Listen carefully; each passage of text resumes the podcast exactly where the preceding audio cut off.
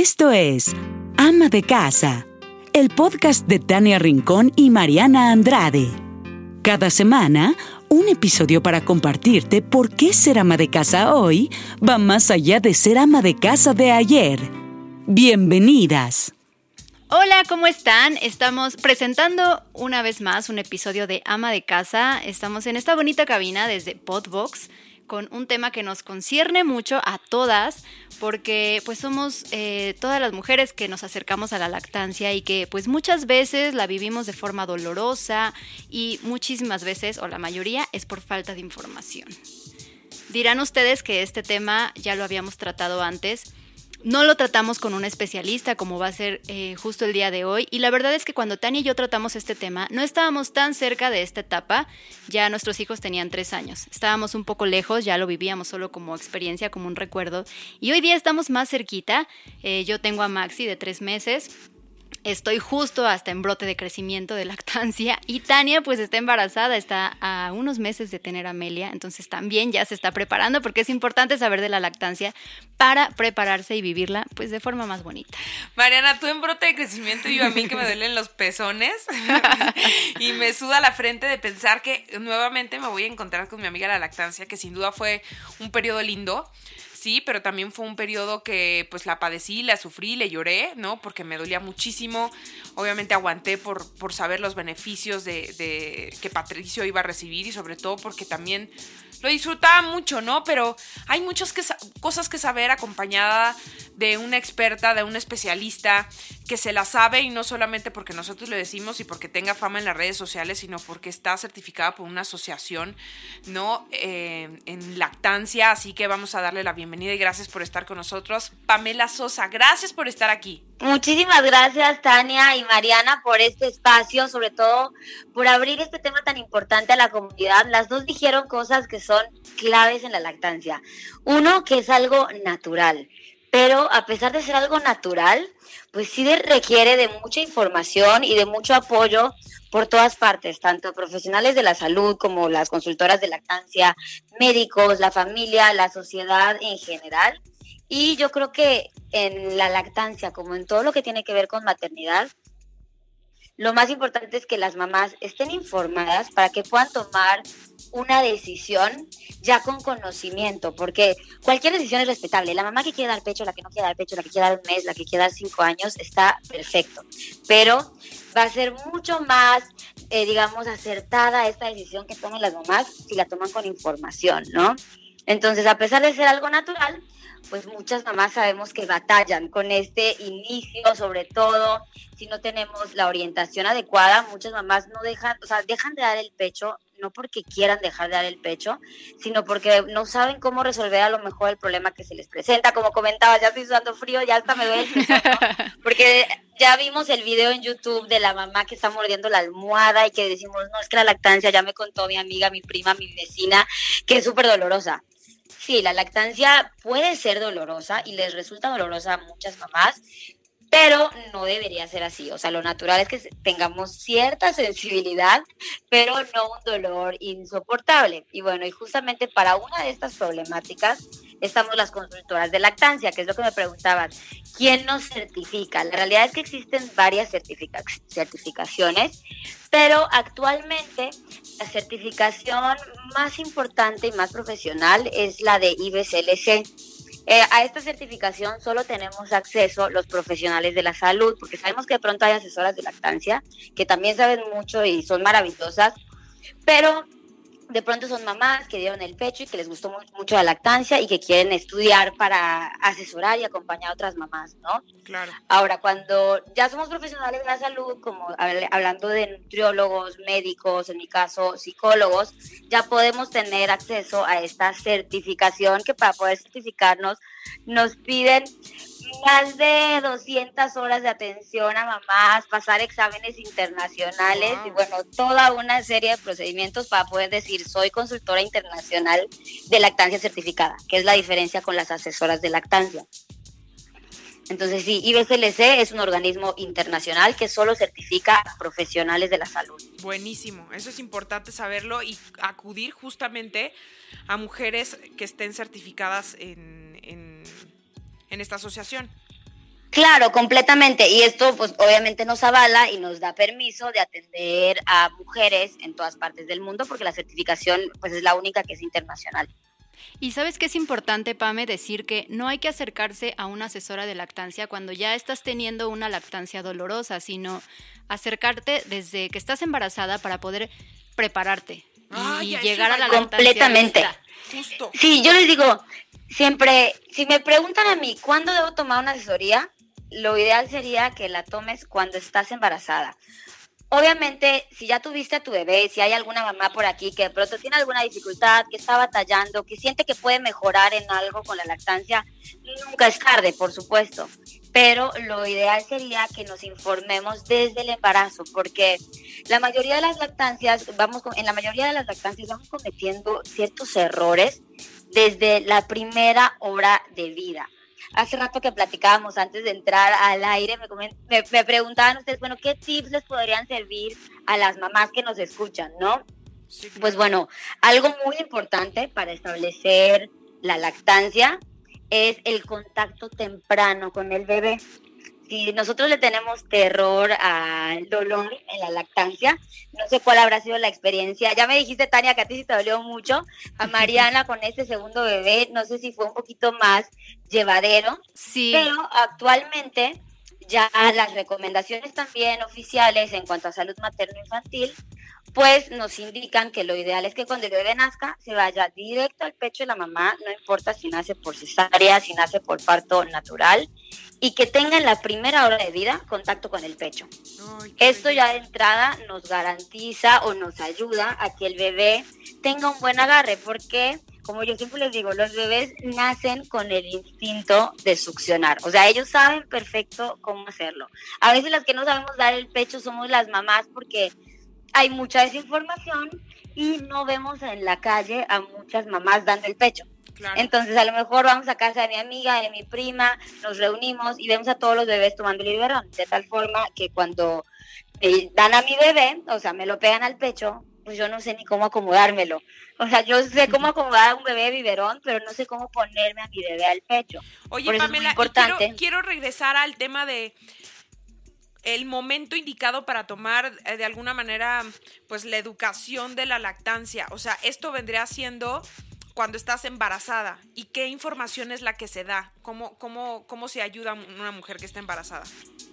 Sí, existe la asesoría prenatal, que yo recomiendo tomarla después, o sea, de la semana 30, para ya que nos acerquemos un poquito más al momento del parto, del nacimiento del bebé, para que tengamos todo fresco, ¿verdad? Sí. Entonces, en esta asesoría, ¿qué es lo que abordamos?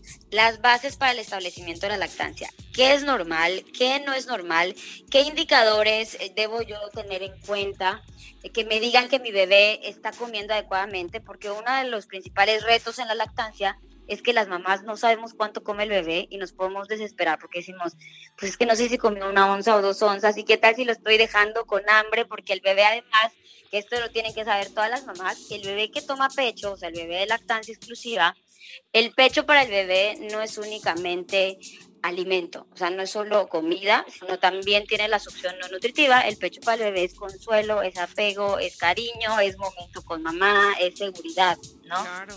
Entonces, si la mamá de pronto inicia la lactancia pensando que mi bebé solo va a pedir el pecho cuando tiene hambre, pues a lo mejor me preocupo pensando que mi bebé está comiendo muy seguido, porque alguien ya nos dijo por ahí que tiene que comer cada tres horas y no, la lactancia se debería dar a libre demanda para que la podamos establecer correctamente. Entonces, todos estos indicadores son los que vemos justamente en la asesoría prenatal. O sea, ¿qué es lo que debo saber yo antes de que llegue mi bebé? ¿Cómo me lo debo poner al pecho? ¿Cómo le debo yo ver la boquita para que no me lastime? Todo lo que tiene que ver ya con el agarre. ¿Cuántos pañales debe mojar mi bebé? Que me digan, que me indiquen que sí está comiendo adecuadamente. Por ejemplo, ¿qué interferencias debo evitar? Ya sabemos que en muchos hospitales de pronto el bebé nace y se lo llevan directo al cunero. Y en el cunero le dan un biberón. Y pues claro, el bebé cuando toma biberón, luego se pega al pecho de la mamá y no le sale la leche como biberón. Y ahí empieza uno de los principales problemas, ¿no? La confusión tetina persona. El bebé prefiere el biberón que el pecho. Bueno, más de eso Y a lo mejor esta mamá le dio el biberón porque pensó que no iba a interferir, porque nadie le dijo no le des biberón en las primeras semanas, ¿no? Si alguien se lo hubiera dicho, a lo mejor se hubiera aguantado, se hubiera esperado, hubiera pedido otra alternativa en caso de complementarlo. Ya no me duele el útero, siento que ya tenerte en mi vida va a ser, va a ser la diferencia completamente. No, completamente. Y además, en la lactancia presentamos dudas en todo momento. Claro. Entonces siempre es importante tener a alguien a la cual le puedas escribir, le puedas llamar, te pueda decir, normal lo que le está pasando a tu bebé, vamos a bajar un poquito el estrés, ¿no?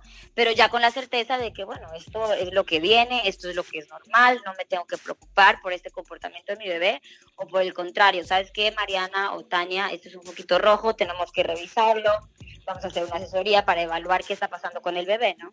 Claro. Oye, Pamela, y hablando pues de estas, eh, de esta primer, primera hora de vida que cuentas del bebé, hay mamás que dicen, es que no me baja la leche. ¿Qué hay al respecto y cuál es tu postura en este tema? ¿Siempre tiene que bajarme la leche en ese instante, en esa primera hora?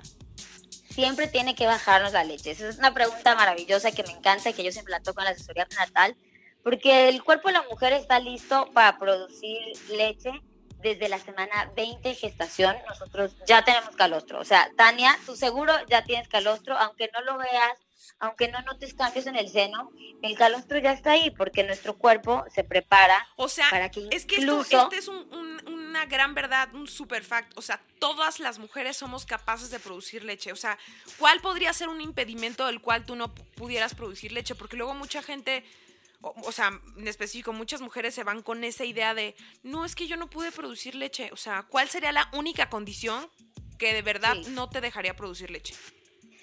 Pues hablando estadísticamente, solo un 2% de las mamás no podría producir leche. O sea, serían muy poquitas las mamás las que no podrían producir leche de forma exclusiva. Así que digamos, una mamá que de plano no puede producir leche, no le salió ni una gota, no existe. Claro. Ahora, alguna mamá que no produce leche suficiente, que eso ya es otra cosa, ¿qué podría ser, cuál podría ser una causa? Un problema de tiroides, por ejemplo, que no esté diagnosticado, la lactancia se regula a nivel hormonal y mamás que tienen, por ejemplo, problemas de tiroides, pero que van con el endocrinólogo, que están controladas, que están medicadas, no tienen ningún problema la lactancia. Pero bueno, si la mamá desconoce este padecimiento o no lleva un tratamiento adecuado, pues sí puede interferir en la producción de leche. Otra, las reducciones mamarias. Pero ahí, ojo, mamás que nos escuchan, porque pues obviamente es muy común el aumento de senos y eso no tiene ninguna interferencia en la lactancia. O sea, puedo tener yo aumento de senos y no va a haber ningún problema. O sea, tener los típicos implantes y los seguir lactando. Sí, eso sin problema, o sea, eso no interfiere en la lactancia. Pero si yo tuve una reducción mamaria, o sea, si me quitaron seno, las mamás que tienen mucho seno y pues de pronto no les gusta y quieren tener menos, reducen el seno, sobre todo si esta operación tiene menos de cuatro años, podría haber una interferencia en la producción de la leche. Sí podría ser. Okay. ¿Y en qué momento, Pame, puedo darme cuenta que no se está llenando mi bebé? es una pregunta clave, porque todas las mamás creemos que nuestro bebé no se llena. Decimos, no, mi bebé come un montón, no se llena, yo ya siento el pecho vacío, ¿qué está pasando?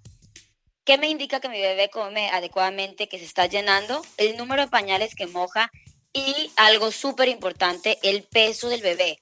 No nada más es voy a dar pecho y yo confío en mi cuerpo, claro, debemos confiar en nuestro cuerpo, pero nosotros también debemos llevar a nuestro bebé a un control del niño sano. O sea, ellos van a ir, bueno, cuando nacen los pesan, a la semana de vida los pesan y cada mes, aunque mi bebé no esté enfermo, idealmente los debemos de llevar a una cita de control de niño sano. Claro. Entonces, si mi bebé está subiendo adecuadamente de peso, moja pañales constantemente durante el día, durante la noche, hace pipí, popó, yo puedo estar tranquila y puedo saber que mi bebé se está llenando, es suficiente la leche que yo estoy produciendo. Ahora, ¿por qué se convierte la lactancia en un tema doloroso? ¿Qué estamos haciendo mal? Pueden haber varias causas, pero la principal o la más común es una mala postura, un mal agarre o una mala técnica de lactancia. O sea, que la mamá no lo acomode de forma correcta o que el bebé no abra correctamente la boquita, pero eso es algo que se soluciona muy fácil con instrucción, ¿no? O sea, en la asesoría nosotros le decimos a la mamá, te lo debes de poner de esta forma, mira, tu bebé no está bien de con vientre, no abre bien la boquita, vamos a corregirle de esta forma, o sea, moverle un tantito, no te lo estás colocando bien, lo tienes muy arriba o muy abajo, el bebé no está cómodo, por decirles algunas algunos ejemplos, ¿no? Ahora, si todo está bien con el agarre, con la postura, la mamá lo hace perfecto, el bebé lo hace perfecto y sigue lastimando, una causa podría ser un frenillo sublingual, que ahí también ya es importante que lo valore el médico. Claro. Sí, pero un dolor insoportable nos indica que algo no estamos haciendo bien o algo no es adecuado en la lactancia, porque no, no es normal que la mamá llore y que le salga sangre y que ya no quiera amamantar por dolor. Eso es un foco rojo. Tengo entendido que tiene que ver también la forma del pezón, Pame, o es mito. Qué bueno que lo dices porque eso es un mito. O sea, de pronto en las clases, cursos que tomamos o cuando ya estamos en el hospital, la enfermera entra y nos ve y nos dice, oye, tu pezón no está bien formado. Tienes el pezón muy chico o muy plano o de X o Y forma. Yo siempre les digo a las mamás, pezones, tamaños, formas y colores de pecho en el mundo hay millones, o sea, cada incluso un pecho es diferente que el otro. A veces hasta la, misma mamá dice, Ay, es que uno se agarra bien y otro no. O de una te sale más leche que otra, eso es súper cierto. Eh, eso sí, eso no es un mito, exactamente. O sea, si hay un pecho que generalmente produce más leche porque ahí el bebé succiona más, la, bebé la, la mamá se acomoda mejor, entonces inconscientemente el bebé al succionar más empieza a producir más leche el pecho del otro lado, de un lado en particular. Pero regresando al tema de los pezones, la mamá podría tener un pezón protuberante, plano, invertido, chico, grande, y nosotros no queremos que el bebé agarre el pezón, porque si agarra el pezón les va a lastimar y no va a sacar leche suficiente. Lo que necesitamos es que mi bebé agarre la areola, ¿ok? La parte oscurecida que tenemos en el pecho. Entonces, esa no hay forma de que el bebé no la pueda agarrar, si es chica, si es grande, si es mediana, el bebé se agarra de ahí y puede succionar perfectamente. Entonces ahí sí es un mito de que tengo que tener el pezón de determinada forma o si por aquí hay mamás que nos están escuchando embarazadas como Tania que de pronto nos dicen, empiezate a poner una crema o hazte masaje en el seno para que te formes el pezón. Por favor, mamás, no, podemos generar incluso contracciones prematuras estimulando el seno. Nuestros senos están listos para amamantar. Yo les digo siempre a las mamás, ¿Cuándo hemos visto a una mamá de gatitos, de perritos, de leones que consulte con una asesora de lactancia? Pues no, o sea, es natural la lactancia. Así tenga la mamá el, o la gatita o cualquier mamífero, el pezón de cualquier forma, el bebé se pega porque los bebés nacen con instinto de supervivencia. Entonces, no solo tenemos que confiar en nuestro cuerpo, también tenemos que confiar en nuestro bebé. O sea, él perfectamente sabe hacer el trabajo. Ahora, si no, no estaríamos aquí hoy. Estamos gozando, la verdad, por lo menos nuestra generación y quizá una generación abajo, pues de este movimiento, de esta revolución donde ya creemos en, todos los beneficios de la lactancia, se, sabe más, ¿no? De, de, de este movimiento. Pero ¿por qué es importante que las mujeres le den la oportunidad a la lactancia? ¿Cuáles son los beneficios a tus ojos de experta? Los beneficios de la lactancia son muchísimos, pero si hablamos, por ejemplo, del bebé, la lactancia, el calostro es la primera vacuna del bebé. Es una leche especial, no, no solo para el ser humano, sino para tu propio bebé. O sea, tu cuerpo va a producir lo que exactamente tu bebé necesite. Tiene todos los anticuerpos, vitaminas, minerales, nutrientes que el bebé requiere para mantenerse sano y para crecer fuerte y adecuadamente. Eso solo hablando del bebé. Desarrolla menos riesgo de alergia, de obesidad, que ya sabemos que en México estamos en unas estadísticas eh, pues bastante penosas con la obesidad infantil, ¿no? Cierto. Entonces, una forma de proteger al bebé es con la lactancia materna, algo que a veces nos gusta hablarlo porque es algo de terror, ¿verdad? Pero de pronto el síndrome de muerte súbita del lactante, que hasta el día de hoy no conocemos la causa, la lactancia materna es un factor protector contra este síndrome. Wow. Incluso yo leía que también para enfermedades degenerativas ayuda también a, prevenirlas, ¿no? Completamente. Hace poco tuve una plática con una neuropediatra y digo, la verdad es que todos los días se aprende algo nuevo, aunque nos actualizamos todo el tiempo, pues sale información nueva todo el tiempo. Y ella me decía que ya hay estudios que relacionan la lactancia con menos riesgo de desarrollar autismo. O sea, yo me quedé así de wow, o sea, ya sabíamos de muchísimos beneficios, pero por ejemplo, el autismo es algo nuevo. Wow. O sea, es algo que recién se ha estudiado, ¿no? Y eso es para el bebé. Y podríamos hablar de muchísimos beneficios más para el bebé, pero la lactancia no solo trae beneficios para el bebé, sino también trae beneficios para la mamá. Tenemos menos riesgo de desarrollar cáncer de mama, que ya sabemos que es una de las principales cáncer, o sea, tasas de, mortalidad en la mujer. Ahorita, bueno, no, no ahorita, no acaba de pasar el mes rosa, pero claro, hay menos riesgo de ese tipo de cáncer, de cáncer de ovario, de osteoporosis también. Lo de la osteoporosis no sabía. Sí, osteoporosis igual. Tenemos ya, esa es la parte como más estética, ¿verdad? Pero hay una, eh, sí hay más rapidez en la recuperación posparto, porque cada vez que nosotros amamantamos a nuestro bebé, la oxitocina, que es la hormona del amor, de estar enamoradas, nosotros nos pegamos al bebé, aunque no estemos amamantando, pues es tu bebé, lo ves con ojos de amor, el olor de los bebecitos, no, ya, ya, bueno, aquí Mariana ya está con un bebé recién nacido, viviéndolo nuevamente, pero a ti te va a tocar pronto, Tania. No, ya bajando de peso muchísimo. No, ya está como si nada, es que la tienes que ver, o sea, ya está como si nada hubiera pasado. ya, entonces, claro, ¿esto por qué sucede? Porque cada vez que el bebé succiona, generamos oxitocina que ayuda a mi útero a contraerse. Entonces también las mamás que amamantan tienen una recuperación postparto más acelerada. También tenemos menos riesgo de depresión postparto. Entonces para la mamá son muchísimos beneficios para el medio ambiente, para la economía familiar. O sea, por donde lo veamos, la lactancia es ganar, ganar.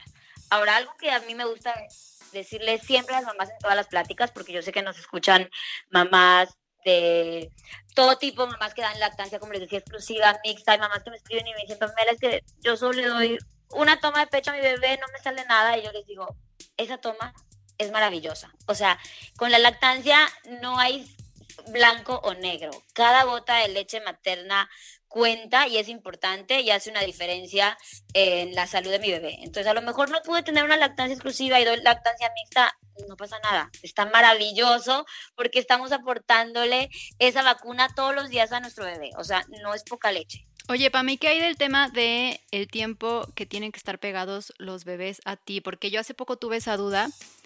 Maxi, según yo, come rapidísimo. Entonces estaba pegado, ni siquiera alcanzaba a darle de los dos lados, ¿no? O sea, nada más le doy del lado derecho, se llena, come ocho minutos hasta se atraganta de que según mis cálculos come demasiado rápido. Y pues yo pienso que ya está lleno, pero de repente escuchas a mamás que tienen a su bebé media hora dándole de comer, que le dan tantos minutos de cada lado. ¿Qué hay con ese tema? lo de tantos minutos a cada lado ya es algo que ahora no se recomienda.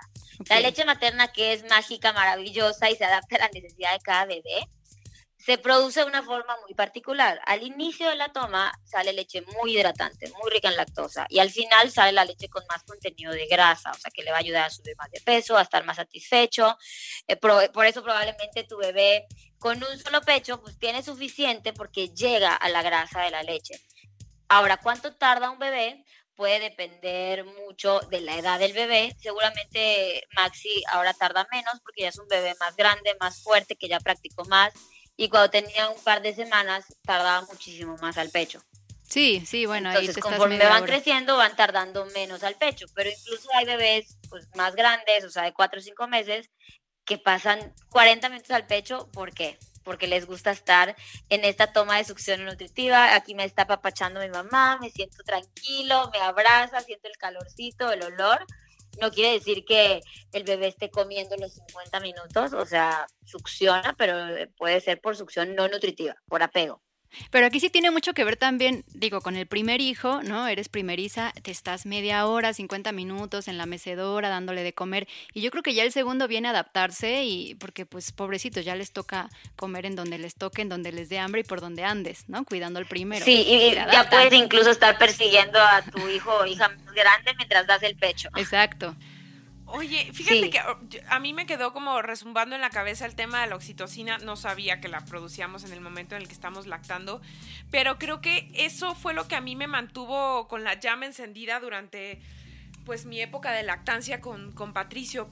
Sí fue un tema doloroso, pero aguanté porque eh, me encantaba tener ese momento de eh, Patricio en mis brazos, viéndolo, disfrutándolo, no quería que nadie me lo quitara y no quería que nadie lo cargara porque era como nuestro momento. La sufrí cuando él como que ya no quiso y me rechazó a los nueve meses. Fue muy doloroso para mí. Yo creo que más para él. O sea, como que yo dije, pues, no sé, como que quiero prolongar este momento lo más que se pueda. Y luego él a los nueve meses ya no quiso. ¿Cuánto tiempo, te cuento esto para que me digas cuánto tiempo se recomienda eh, la lactancia? Sé que hay como muchas, muchas teorías, pero digamos lo indicado médicamente. Sí, hablando ya de la Organización Mundial de la Salud, Asociación Americana Española de Pediatría, todas nos recomiendan lo mismo. Dar el pecho de forma exclusiva seis meses y continuar lactando hasta por lo menos los dos años. O sea que debería ser normal o común que nosotros veamos a bebés o niños de dos años, dos años y medio tomando pecho, porque lo mínimo que se recomienda, como dices, médicamente o a nivel organizaciones de salud, son dos años de lactancia. ¿Y qué pasa con las mamás que se quieren volver a embarazar y que sus doctores les dicen que ya no pueden seguir dándole pecho a sus hijos porque ahora ya están en otro embarazo? No, eso es completamente un mito. Digo, hay casos particulares en los que sí se necesita suspender la lactancia cuando son embarazos de alto riesgo.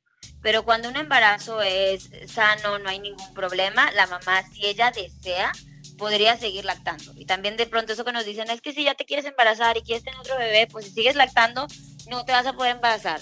Hay mamás que se embarazan a los dos meses aunque estén lactando. Mm. Entonces, no, una cosa es que nosotros no veamos la menstruación y otra cosa es que no estemos ovulando. Entonces ahí también, ojo, las mamás que lactan, tampoco pensemos que es no método, un método anticonceptivo. sí. Entonces, en, en resumen, ya vemos de cuando hay un embarazo, sí se tiene que personalizar. Cuando es embarazo de alto riesgo, ya se debe suspender la lactancia. Pero la mayoría de los embarazos pues, no son de alto riesgo. Pame, háblanos sobre mm, los brotes de crecimiento, porque para muchas mujeres es un factor que nos hace huir de la lactancia, sobre todo porque no estamos bien informadas. Y pues creo que son tres brotes importantes, ¿no? Sí, hay tres brotes que son como muy característicos que casi todos los bebés los pasan como reloj. ¿Cuáles son estos? Los de 15 a 17 días, 6, 7 semanas y 3 meses. Pero ¿qué es un brote de crecimiento para las mamás que a lo mejor están pasando por ahí y ni siquiera sabían que existía o no saben qué les está pasando al bebé? Los bebés en el primer año de vida crecen exponencialmente rápido. O sea, crecen, nacen pesando a lo mejor 3 kilos en promedio y al año a los 9, 10 kilos, ¿no? esto no se vuelve a repetir nunca en la vida. Este crecimiento tan acelerado solo es el primer año de vida. Entonces nuestro cuerpo que produce a demanda y personalizado va a ir produciendo día a día lo que mi bebé necesita. Entonces no necesita la misma cantidad de leche un bebé de una semana que un bebé de 18 días. Cuando mi bebé necesita más leche, la única forma que tiene de hacérselo saber a mi cuerpo es demandando más. Entonces, ¿qué pasa en los brotes de crecimiento? Que tengo un bebé como recién nacido tomando cada media hora, la mamá piensa que el bebé no se llena y decimos, voy a salir corriendo y que me compren ya la fórmula, le voy a dar el número. Y pensando que, o sea, hacemos esto pensando que el bebé no se llena, pero no significa esto que el bebé no se esté llenando, sino que el bebé necesita demandar, demandar, demandar, o sea, aumentar la succión hasta que a mi cerebro le caiga el 20. Ya no se está llenando maxi, entonces necesito producir más leche. Empieza a producir el cuerpo más leche y ya otra vez el bebé regresa a sus tomas pues un poquito más espaciadas. Ok, okay. y el de tres meses más o menos como cuánto dura, porque Estoy justo en ese. ese me pareció una llamada de auxilio, Pamela. Sí, no, el de tres meses, ese es el brote más importante y es el que se lleva la mayoría de las lactancias porque hay mucha desinformación.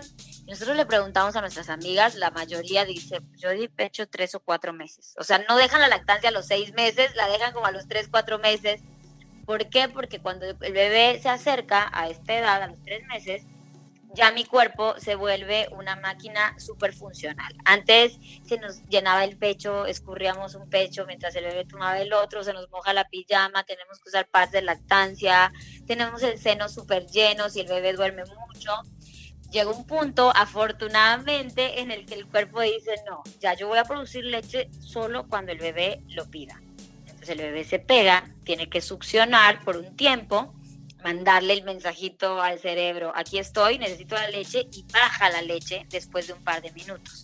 Obviamente el bebé no sabe qué está pasando, se desespera, arquea la espalda, se molesta, se hace para atrás y la mamá dice, ¿qué está pasando? Ya no tengo leche, voy a complementar. O incluso si tenemos banco de leche, pues voy a sacar una bolsita de mi congelador y se la voy a dar porque el bebé no está comiendo nada. No, solo es un proceso de adaptación, o sea, el bebé tiene que acostumbrarse a esta nueva forma en la que funciona el pecho y sí tarda de dos a tres semanas en adaptarse el bebé. O sea, es el brote más largo, el de 15, 17 días, el de las 6, 7 semanas podrían tardar tres a cinco días, pero el de los tres meses sí es el más largo. Ah, bueno, ahí quedó claro. Ya estoy saliendo. Pero sí, lo importante es saber qué está pasando. O sea, que eso es normal, que todos los bebés que tú ves de seis meses, de nueve meses, de un año, ya pasaron por ahí. Y nuestro bebé no va a ser la excepción. O sea, son bebés súper inteligentes que aprenden rapidísimo. Entonces también tenemos que confiar en el bebé. Oye, Pamela, y vamos a salir de la burbuja porque se acaba la incapacidad y tienes que regresar a trabajar y pues tienes que llegar al momento donde pues hacer tu banco de leche. ¿Cuándo recomiendas que se tiene que empezar a hacer ese banco de leche para las mujeres que, trabajamos, ¿no? Y que no podemos estar todo el tiempo con nuestros bebés. Claro, yo recomiendo esperar a, que la lactancia se establezca. La lactancia se establece entre las cuatro y seis semanas de vida. Antes, sinceramente, no necesitamos extraer. Incluso podemos empezar a sobreproducir leche, a tener obstrucciones, mastitis, porque no se ha establecido la lactancia. Entonces, el primer mes idealmente es solo el bebé al pecho. Y ya después, si yo voy a reincorporarme no solo al trabajo, sino a mis actividades, que de pronto, pues yo siempre digo, no solo somos mamás, o sea, somos mamás, somos esposas, mujeres, amigas, quiere decir al cine, bueno, ahorita con la pandemia pues no se puede mucho, ¿verdad? O quiere decir que te pinten las uñas del cabello, pues igual no igual las mamás que no trabajan de pronto necesitan salir y necesitamos un espacio, sí, nuestro propio tiempo. Claro que eso es súper importante en la maternidad, tanto si damos pecho como si no damos pecho, pues para que un bebé esté sano y feliz, la mamá tiene que estar también sana y feliz. ¡Aleluya! Lo dijiste muy bien, amén. Sí, lo que a cada mamá le dé paz, ¿no? O sea, hay mamás que dicen, a mí me da paz hacer ejercicio, pues vete a hacer ejercicio, o sea, no te dejes, ¿no? A mí me da paz estar en mi celular, pues quédate una hora en mi celular, o sea, pero que tengas tu momento, ¿no? O sea, lo que a ti te dé tranquilidad, lo que a ti te haga sentir bien. Perfecto. Entonces, al mes se recomienda. Y tampoco, o sea, no hay como cantidades estipuladas, ¿no? De tienes que tener ciertas onzas cuando te sacas la primera vez con la máquina o, hay como algún lineamiento para saber que lo estamos haciendo bien.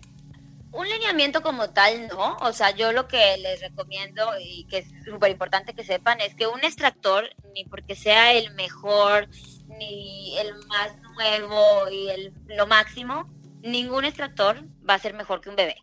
Entonces hay mamás que producen muchísima leche, se sacan con el extractor y ven media onza y se quieren ir para atrás y dicen, no, mi bebé no se llena, o sea, ¿qué hago, no? No, el, el extractor de ninguna manera mide la producción de leche. Eso nos tiene que quedar claro a todas las mamás. Es un aliado, es una herramienta, es un instrumento, sí, pero no mide mi producción de leche. Ahora, para extraer, pues sí hay momentos adecuados del día para hacerlo, pero ya va a depender de cada bebé, porque no es lo mismo un bebé a lo mejor como Maxi, que toma un pecho, a uno que solo que, toma los dos pechos, al, el bebé que duerme tres horas o el bebé que cada hora pide, ¿no? Entonces eso, pues justamente hay una asesoría que es la de plan de extracción, en la cual evaluamos la necesidad y la rutina de cada mamá para recomendarle a esa mamá lo que le puede funcionar mejor. Ok, eh, es que insisto, por eso es importantísimo que tengamos a esta eh, consultora de lactancia de confianza para poder, eh, pues, de alguna manera esclarecer todas estas dudas que nos llegan. Sí, completamente. sobre todo el saber cómo hacer, por ejemplo, el banco de leche. No, yo siempre no solo sacarnos leche, sino que yo la conserve adecuadamente, que no se me vaya a echar a perder, que la caliente de la forma adecuada, cuánto tiempo dura, cuánto tiempo puede estar afuera, cómo la caliento. De pronto me dicen, ya la metió mi esposa al microondas y yo no, esa leche ya la echaron a perder de mi manera, ¿no? Entonces por eso es importante, antes de iniciar... Si a mí cuando se me cae un chorrito, ya sabes que estás haciendo el vaciado o así a la mamila, se te cae un chorrito, te quieres morir. Sí, No, es oro, eso que se cayó. No, de hecho te cuento, Pame, hace poquito yo le empecé a dar a Maxi porque me vine justo a grabar ama de casa y le quise dar el banco que ya tenía yo hecho y no me aceptó la mamila. No sé ahí tú qué recomiendas en este proceso, pero justo habían descongelado la mamila que tenía el calostro. O sea, de verdad era leche amarilla, amarilla, que yo decía, esto yo no lo voy a desperdiciar. Oye, el exorcista que eso sí es una película de terror, ¿no? Cuando no agarra la mamila, eso sí es un cuento que da miedo. Y sabes que yo dije, yo no la voy a desperdiciar y se la di con, pues con jeringa. Jeringuita. Ajá. Sí, Sí, no, yo dije, esto no se tira.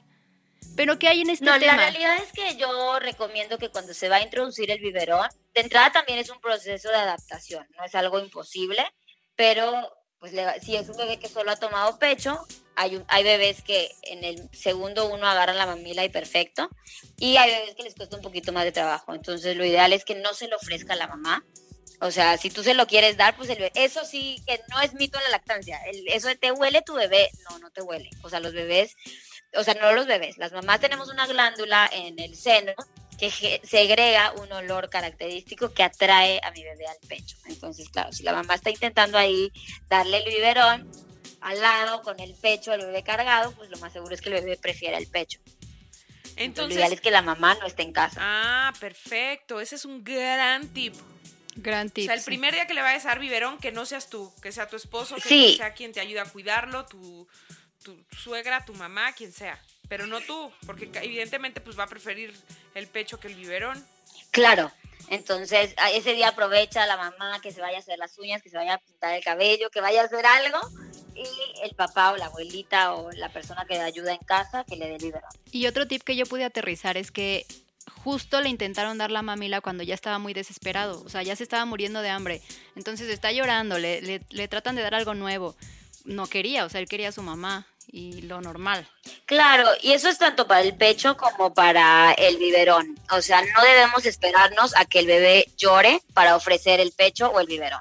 En cuanto nosotros vemos las primeras señales de hambre, ya debemos ofrecer.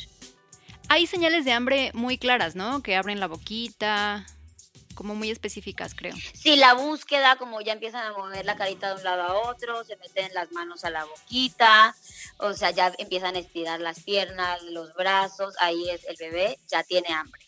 Cuando el bebé llora, ya es un signo tardío de hambre. Ahora, háblanos de cómo nos cuidamos nosotras para cuidar a nuestros bebés. Es decir, tenemos que, eh, sin lugar a dudas, poner atención especial a nuestra alimentación durante esta etapa. Es importante estar bien hidratadas y llevar una dieta balanceada, saludable, tratar de evitar eh, un exceso de los procesados, pero la realidad es que nosotros no debemos de tener una dieta especial o restrictiva en la lactancia que de pronto no consumas lácteos, no puedes comer fresa, no puedes comer picante. Somos mamás, o sea, no pasa la leche, o sea, no pasa el picante a través de, de la leche.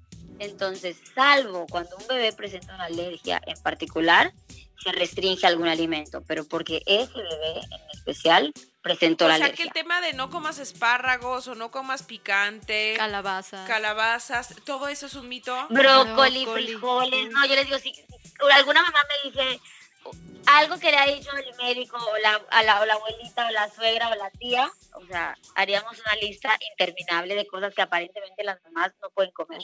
Justo, de hecho a mí en redes me, sí me, me escriben muchísimo cuando subo que estoy comiendo brócoli, como mucha verdura, pero sí es importante decir justo esto, hay tema, hay muchísima información en internet y es información muy general, o sea, al final cada mujer es Claro. diferente, cada bebé es diferente, entonces siempre hay que acercarse a especialistas, a tu pediatra, a tu asesora.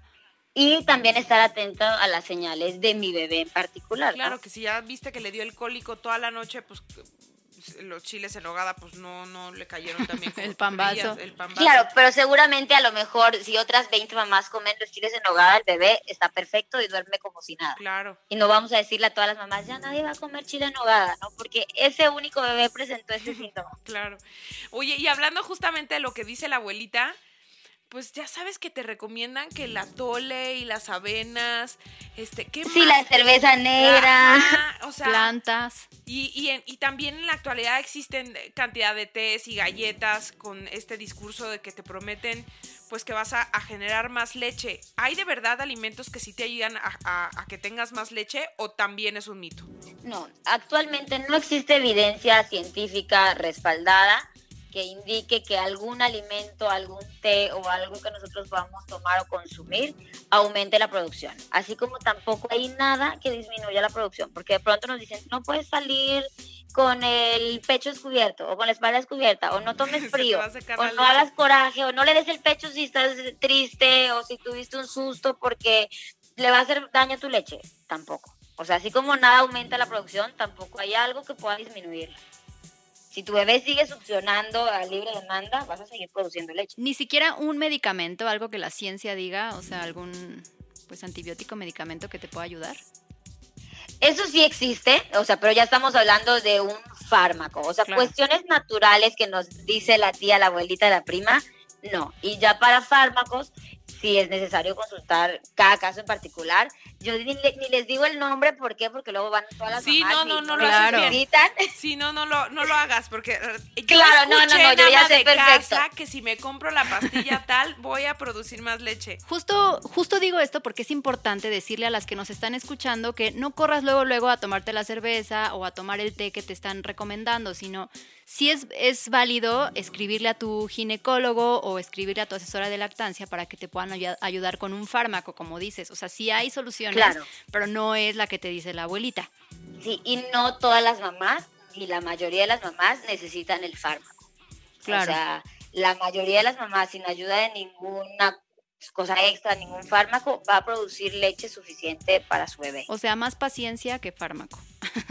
Exactamente. Más paciencia, más información, más confianza y lo demás fluye solo. Yo les digo siempre, la lactancia es 90% confianza y 10% leche materna. o sea, si tú confías en tu bebé y qué te da la confianza, estar informada, estar acompañada, tener un equipo médico, profesional de salud que te respalde, ¿no? Todo eso te va a dar confianza. Eso que dices estar acompañada es súper importante. Cuidemos el entorno en el que vivimos la lactancia, porque pues estamos muy vulnerables, ¿no? Estás en la lactancia en una época posparto donde pues tenemos las hormonas al 100%, donde todo se está poniendo en orden. Entonces sí tienes que cuidar quién, es, quién te está acompañando, que tú te sientas cómoda, que sea un lugar seguro para ti, para ti y para tu bebé. Completamente. Sí, definitivamente. Y por eso es muy importante también, antes de yo tener a mi bebé, ya contar con este equipo. O sea, no esperarme a presentar el problema. Eso está buenísimo. Y que no siempre tiene que ser la pareja, ¿eh? Hay que decir que pues muchas mujeres decidimos irnos a casa de nuestra mamá, porque a lo mejor nuestra pareja pues es godín y pues tiene que seguir trabajando. O sea, la verdad es que tú te haces de tu equipo. Sí, como de tu red segura. Mientras más ayuda puedan tener, mejor. O sea, porque sí es un periodo que es muy demandante, sobre todo el posparto inmediato. Y si la pareja puede estar informada, a lo mejor no puede estar presente, ¿verdad? Pero sí cuenta también con la información, porque luego los papás son súper preocupones de, ¿y será que sí comió el bebé? ¿Y será que se está llenando? A ver, ¿por qué no te sacas un poco de leche a ver si tienes leche? O que te dicen, es que mi mamá dice que a lo mejor no lo estás llenando. Pum, lo volteas de una cachetada. No, no es cierto. O que, no promovemos la violencia O que este te dicen, a mí me escurría la leche. Ay, y tú pues te sientes mal porque a ti no te escurre tanto, ¿no? no. claro, no, y luego la mamá, la realidad es que las mamás de nuestra generación, o sea, nuestras mamás, generalmente no dieron el pecho. No, Los que dan el pecho son las abuelitas. O sea, a nuestras mamás les decían en el médico, no señora, a lo mejor es la fórmula porque en esa generación eso creían que era mejor, no porque fueran malas mamás y tampoco es mejor o peor mamá la que da fórmula o la que da pecho, pero ellas tenían otra información y pues hacían lo que el médico decía. Ahora ya la evidencia nos dice y sabemos que la mejor opción para alimentar a un bebé es la leche materna. Ay, Pamela, nos encanta todo lo que nos estás diciendo y para ir más o menos cerrando, porque ya se nos está agotando el tiempo, es, eh, ¿qué les dirías a todas esas mamás que de pronto quieren desertar en la lactancia porque tienen que regresar al trabajo, porque pues les pasa que sienten que es un, a lo mejor un lugar muy abrumador cuando sales a un restaurante o estás en algún lugar público y te da pena darle pecho. ¿Qué les dirías a esas mujeres? Claro, yo les diría a todas las mamás que nos escuchan, que están en el podcast, que es muy importante respetar la decisión de cada mamá. Y nosotros como mamás sabemos mejor que nadie lo que me funciona a mí como mamá y a mí como familia. Entonces, es tan respetado la mamá que sale y da el pecho y no usa, o sea, mantita para cubrirse, como la mamá que yo prefiero sacarme leche y dársela en biberón. Entonces, no hay una lactancia que sea, eh, esa es la mejor lactancia para todos los bebés. No, hay una lactancia que le va a funcionar a cada mamá, a cada familia y hay muchísimas opciones en la lactancia. O sea, como le decía, no solo es blanco y negro, o sea, hay un abanico de colores en medio. Si nosotros entramos a trabajar, no tenemos por qué dejar de dar pecho. Si no queremos, pues mi bebé tomar leche en vivero mientras yo trabajo y cuando llego a mi casa, ya me lo pego otra vez al pecho del libre de demanda. Hay mamás que optan por la lactancia diferida porque el bebé solo come biberón. Hay mamás que no necesitan banco de leche. Entonces hay muchísimas opciones que pueden funcionar a todo tipo de mamás. La cuestión es que nos informemos y que alguien nos ayude a lograr esa lactancia que yo deseo, la que yo quiero, no la que tiene mi amiga o la que tuvo mi hermana, no, la que a mí me funciona. Sí, porque finalmente cada vida es diferente, las rutinas, cada familia, o sea, todo es diferente y nunca puedes empatar con el estilo de vida de alguien más. Exactamente. Exactamente. Lo dices muy bien, Pame, porque hay, hay mujeres de todo y ninguna es mejor, ninguna es peor. Y en este episodio estamos tratando el tema de forma muy general. Seguramente nos estás escuchando y te surgen dudas que pueden ser muy personales y por eso es importante acercarse a asesores, acercarse a especialistas y pues seguir compartiendo temas de este tipo. Todas las mujeres. Completamente. Arroba Vía Lactancia te podemos encontrar, Pam, que haces un trabajo fantástico guiando y, y, con toda tu información pues al servicio de esta comunidad ya tan grande que tienes de, de mamás que han tenido una lactancia exitosa con, contigo y que pues las invites a que te sigan para que esta comunidad crezca. Claro, completamente. En Vía Lactancia siempre van a encontrar información, apoyo y sobre todo desde una perspectiva de salud con evidencia y de muchísimo respeto, que para mí es clave. Yo creo que parte importante del acompañamiento que yo hago con las mamás, pues no es como consultora de lactancia, sino como también soy psicóloga, pues la lactancia la mamá necesita mucha empatía y mucho entendimiento. Entonces, pues bueno, ahí van a encontrar siempre un espacio con información, con mucho respeto, les subo siempre posts, historias, explicándoles y ya si necesitan algo en particular porque presentan una dificultad pues específica, ya lo vemos directamente en consulta. Buenísimo, pues considera este también tu espacio. Eh, apoyamos la lactancia y sobre todo apoyamos a las mujeres felices y que tomen las decisiones a partir de, de, lo que les da tranquilidad. Así que muchísimas gracias Pamela por habernos acompañado en este capítulo especial de lactancia en ama de casa. Muchísimas gracias Tania y Mariana y ya cuando quieran estaremos tocando otros temas de la lactancia que con lactancia ya saben que no acabamos. O sea, podríamos hablar de mil cosas y ya se nos fue la hora. Muchas gracias a ti, Pame. Sería un placer volver a tenerte con nosotras. Y bueno, si nos estás escuchando, vayan a cualquier plataforma que tengan de podcast, síganos en arroba ama de casa MX y suscríbanse para que cada lunes les llegue un nuevo episodio.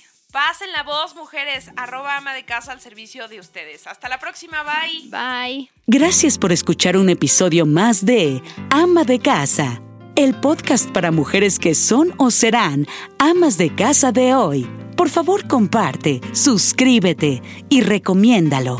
Nos escuchamos la próxima semana.